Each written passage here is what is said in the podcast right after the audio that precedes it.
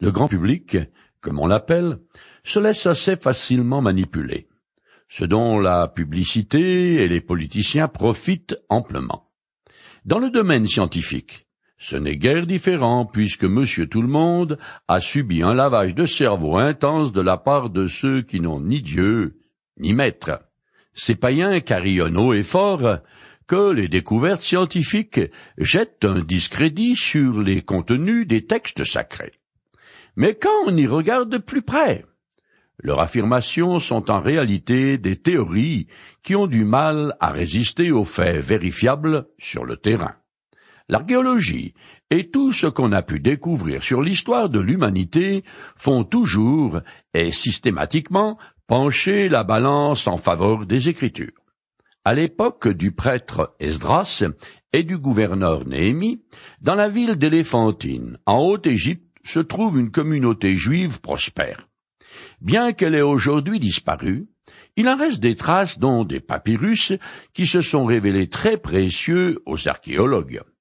Ainsi, une lettre datant de 408 avant Jésus-Christ confirme que Néhémie est un haut fonctionnaire attaché à la cour d'Artaxerxès, souverain perse qui régna de l'an 465 à 425 avant Jésus-Christ. Or, si cet Israélite a été choisi pour conseiller de l'empereur, il ne fait aucun doute que c'est parce qu'il est à la fois sage, discret, honnête et un homme sur qui on peut compter. Alors qu'il vaque au service de son souverain, Néhémie est très inquiet du sort de Jérusalem qui n'est rien d'autre qu'une province de rien du tout dans le vaste empire perse. De plus, la Palestine est occupée par les descendants des peuplades qui y habitaient déjà avant sa conquête par les Hébreux. Tout est donc à recommencer, ou presque. C'est vrai qu'Esdras a déjà reconstruit le temple, mais l'enceinte de la ville de Jérusalem est toujours en ruine. Alors, Néhémie demande et obtient l'autorisation de se rendre dans la ville sainte pour la remettre en état de façon à ce qu'elle redevienne la capitale viable de la Judée. Dans l'esprit de Néhémie, cette action ne vise pas à rétablir la souveraineté de l'ancien royaume de Juda, mais bien plutôt d'accomplir un acte cultuel.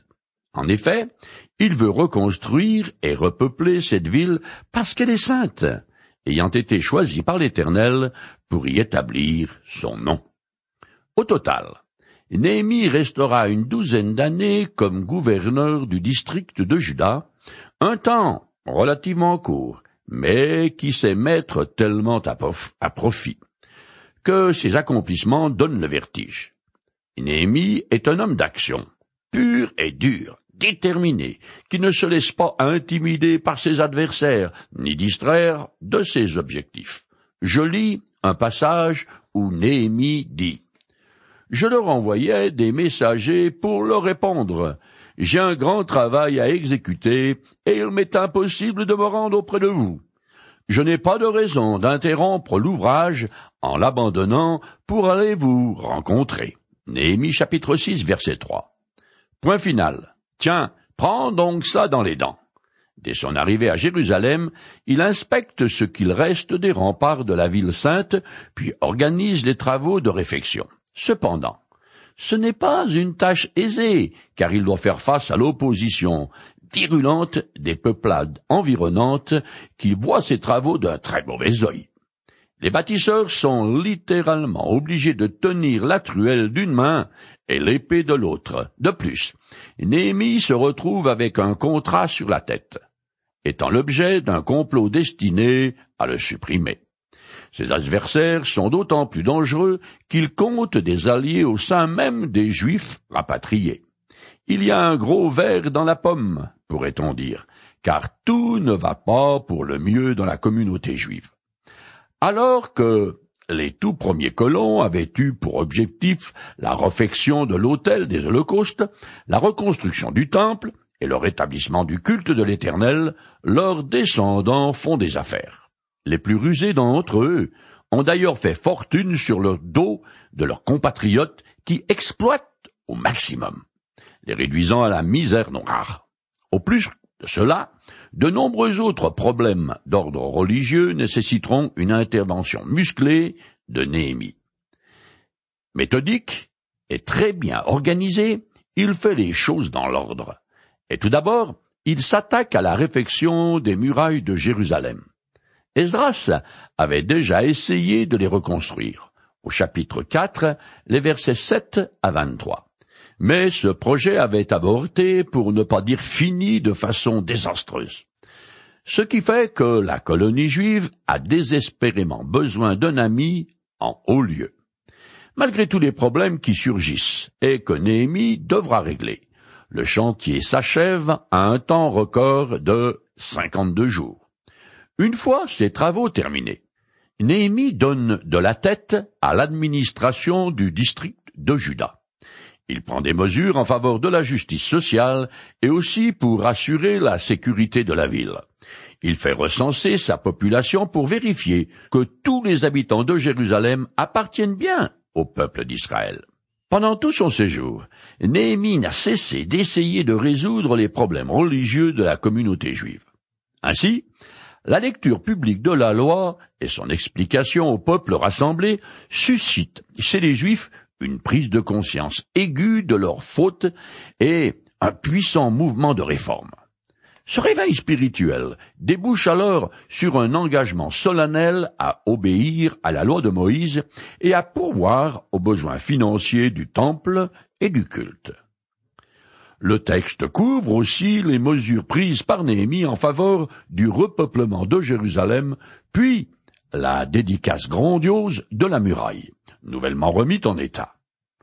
Après une absence de plusieurs mois, Néhémie revient une seconde fois à Jérusalem pour être à nouveau confronté à de sérieux problèmes qu'il lui faut encore régler, c'est-à-dire l'introduction d'étrangers idolâtres dans la communauté et même dans le temple, les dîmes qui ne sont pas versées aux Lévites, le sabbat qui est à nouveau transgressé, et une fois encore, des mariages mixtes entre Israélites et les païens environnants ce qui avait déjà été une faute majeure que le prêtre Esdras avait dû régler. Par toutes ses actions, sa dévotion à l'Éternel et sa façon d'agir face à l'adversité, Néhémie prouve la force de son caractère, et on comprend mieux pourquoi l'empereur Artaxerxès l'a choisi comme conseiller. C'est encore lui qui organise les cérémonies cultuelles suite à la reconstruction des murailles de Jérusalem. C'est lui qui met les Israélites devant leurs responsabilités vis-à-vis de la loi de Moïse et qui est à l'origine de toutes les autres réformes religieuses. Ces accomplissements montrent à quel point Néhémie désire du fond du cœur honorer l'Éternel, et que ses objectifs sont avant tout l'ordre cultuel et non pas politique. Ce n'est pas tout.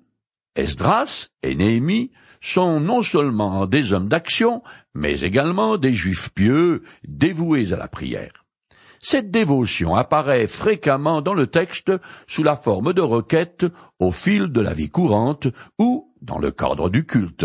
Ces prières peuvent être très courtes, voire même le temps d'un éclair, ou bien relativement longues, sous forme d'actions de grâce, de louanges ou de reconnaissance, ou encore des imprécations, c'est-à-dire des demandes de jugement sur les ennemis d'Israël.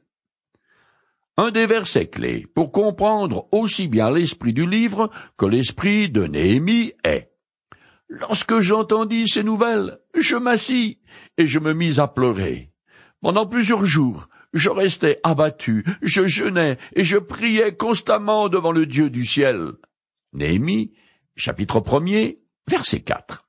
Les prières faites aussi bien par Esdras que Néhémie sont à titre individuel ou au nom de la communauté. Chacun de ces deux hommes intercède pour le peuple en confessant ses péchés, ce qui débouche sur un engagement d'obéissance de la part des Israélites. Ces prières expriment le fait que Dieu est totalement souverain dans son action, qu'il est présent partout et qu'il répond à ceux qui lui font confiance. Les requêtes par lesquelles Esdras ou Néhémie demandent l'intervention de Dieu ne les dispensent pas d'agir, au contraire, elles les stimulent puissamment à passer à l'action. En effet, parce qu'ils comptent sur un soutien concret de la part de Dieu, ces deux hommes se lancent dans la mêlée.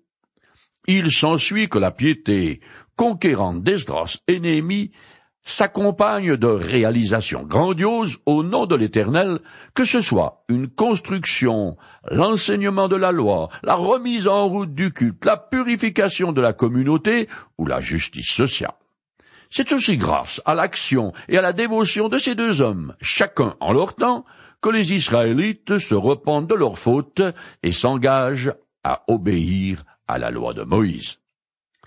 Avant son voyage à Jérusalem, Néhémie est les chansons d'Artaxerxès, c'est-à-dire un haut fonctionnaire de la cour impériale. Un avenir brillant s'ouvre à lui, et il aurait pu consacrer toute son énergie à l'avancement de sa carrière. Cependant, après des funérailles royales dignes de son rang, Néhémie aurait disparu dans les oubliettes de l'histoire, et au mieux son nom serait peut-être apparu sur un papyrus oublié dans un coin mais parce qu'il est pieux et dévoué à la cause de l'Éternel, il veut se rendre utile à son œuvre. Dieu le bénit et fait en sorte que les réalisations de son serviteur soient phénoménales. Voilà pourquoi et comment aujourd'hui un des livres des textes sacrés porte le nom de Néhémie. Je commence à le lire au chapitre premier.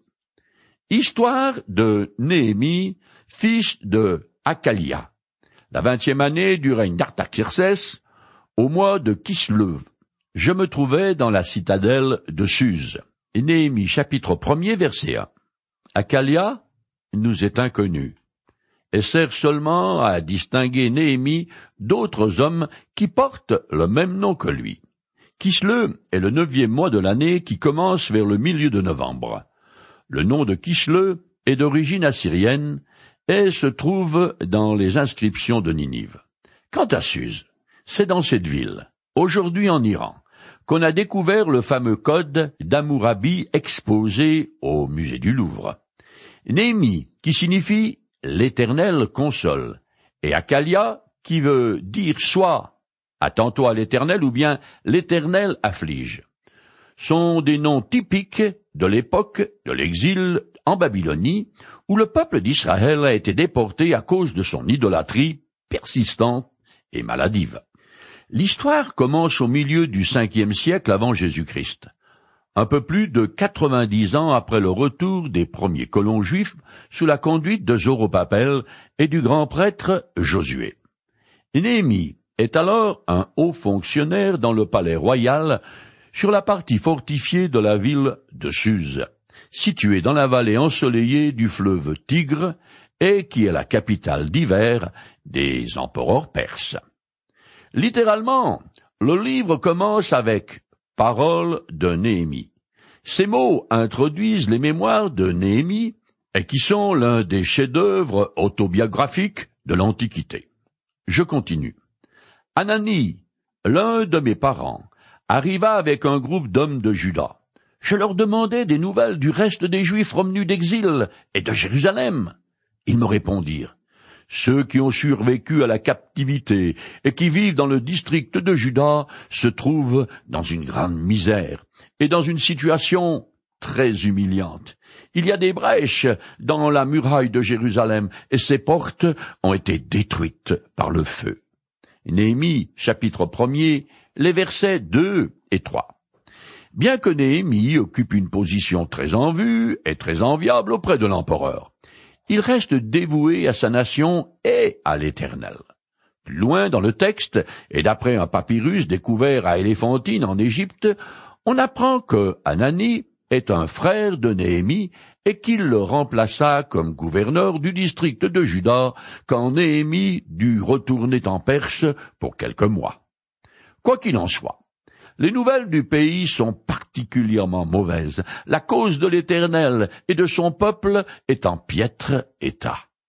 Au moment de la prise de Jérusalem, les armées de Nebuchadnezzar avaient démantelé ses remparts. Comme je l'ai dit, au tout début du règne d'Artaxerxès, le prêtre Esdras avait tenté de les reconstruire, mais sans succès, parce que les autorités et l'empereur lui-même s'y étaient alors opposés.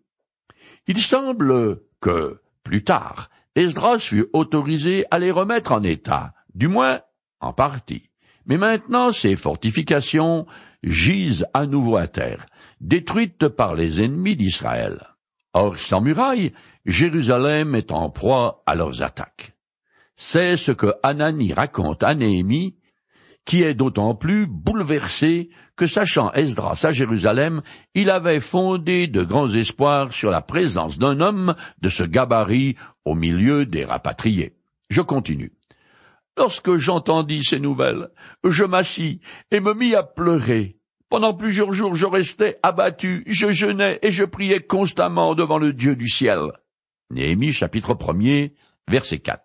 Après la chute de Jérusalem et la destruction du temple, l'Éternel ne peut plus être identifié avec le temple rasé et sa gloire est retournée dans les cieux. Voilà pourquoi il est appelé le Dieu du ciel pendant tout le temps de l'exil, époque à laquelle sont écrits les livres d'Esdras, de Néhémie et du prophète Daniel. Aux nouvelles déprimantes de son frère, Néhémie aurait pu répondre avec quelques bonnes platitudes et des clichés du genre. Oh, comme c'est bien dommage, je suis vraiment désolé. Excuse-moi, j'ai beaucoup à faire, mais je prierai pour toi, et que Dieu te bénisse. Mais c'est exactement le contraire qui se produit. Tout comme Esdras, et Daniel. Néhémie s'identifie totalement à son peuple. Il prend donc ce qu'il a entendu très à cœur et il est vivement et profondément affecté par le sort de Jérusalem. Il fait même une crise d'angoisse tellement ce qu'il apprend lui remue les tripes. Bien que laïque, il se sent tout aussi concerné par le sort de Jérusalem que le prêtre Esdras. Tous deux ont eu la même réaction devant le malheur de la ville.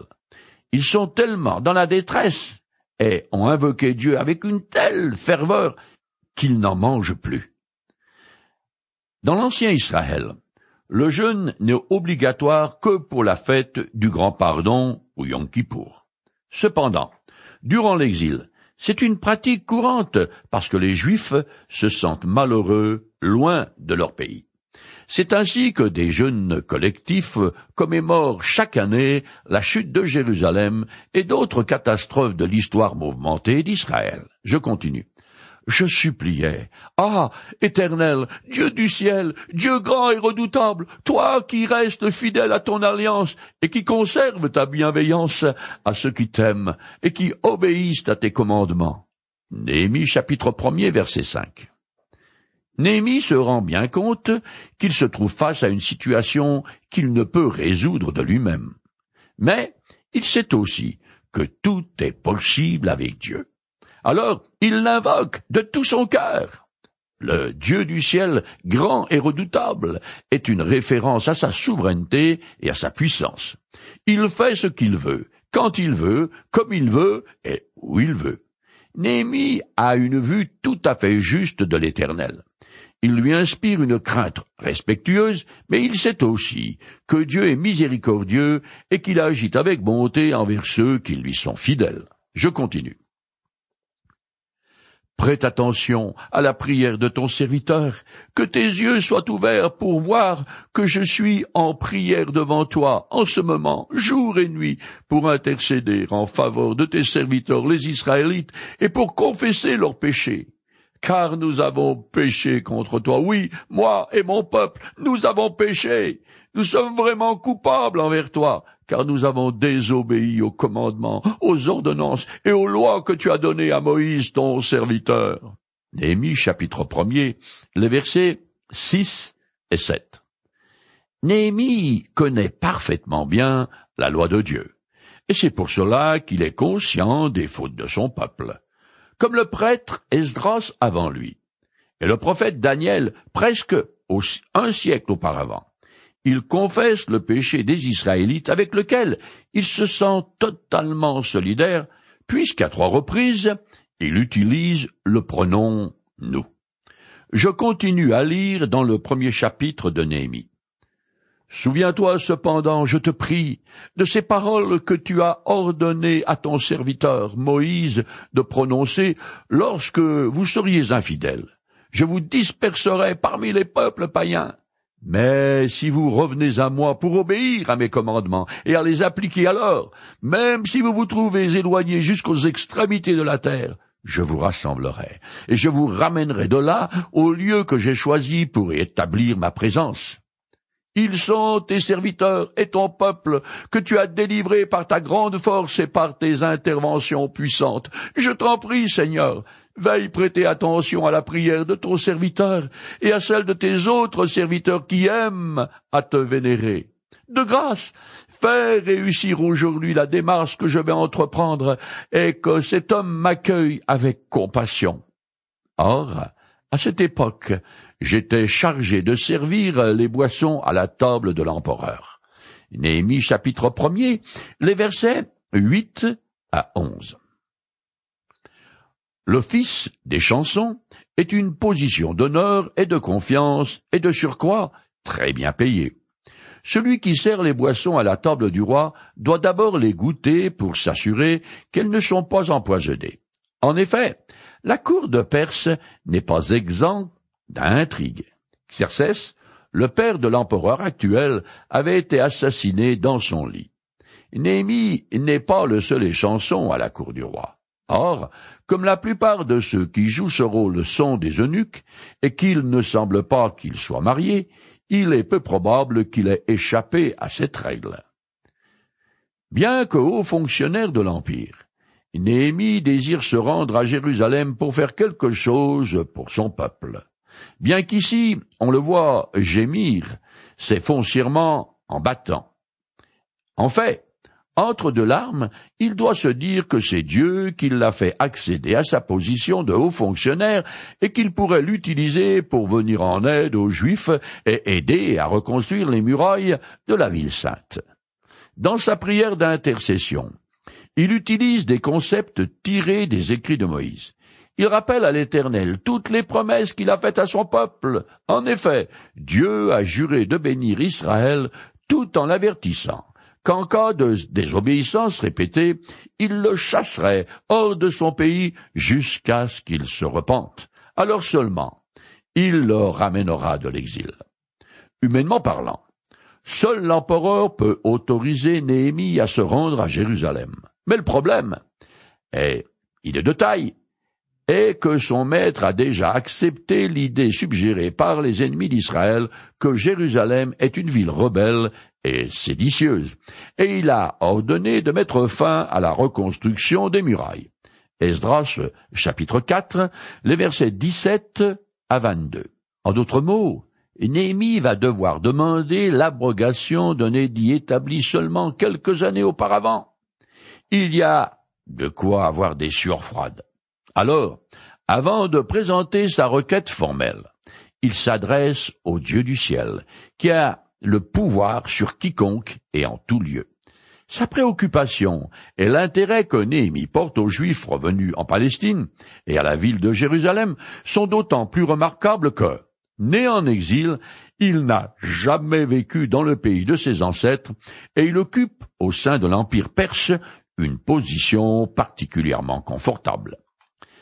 Sa prière témoigne de sa profonde solidarité avec son peuple, ceux en particulier qui, de retour en Israël, connaissent une grande détresse et l'humiliation. On constate aussi que cet homme connaît bien la loi de Moïse, que sa repentance est sincère et qu'il croit fermement en la bonté et en la souveraineté de son Dieu. La grande entreprise de restauration matérielle et spirituelle qu'il entreprendra est ancrée dans cette prière, elle-même fondée sur la certitude de l'action de l'Éternel en faveur de son peuple. Or, ce Dieu n'a pas changé, il est toujours fidèle à lui-même, ce qui fait que vous et moi pouvons aussi compter sur lui.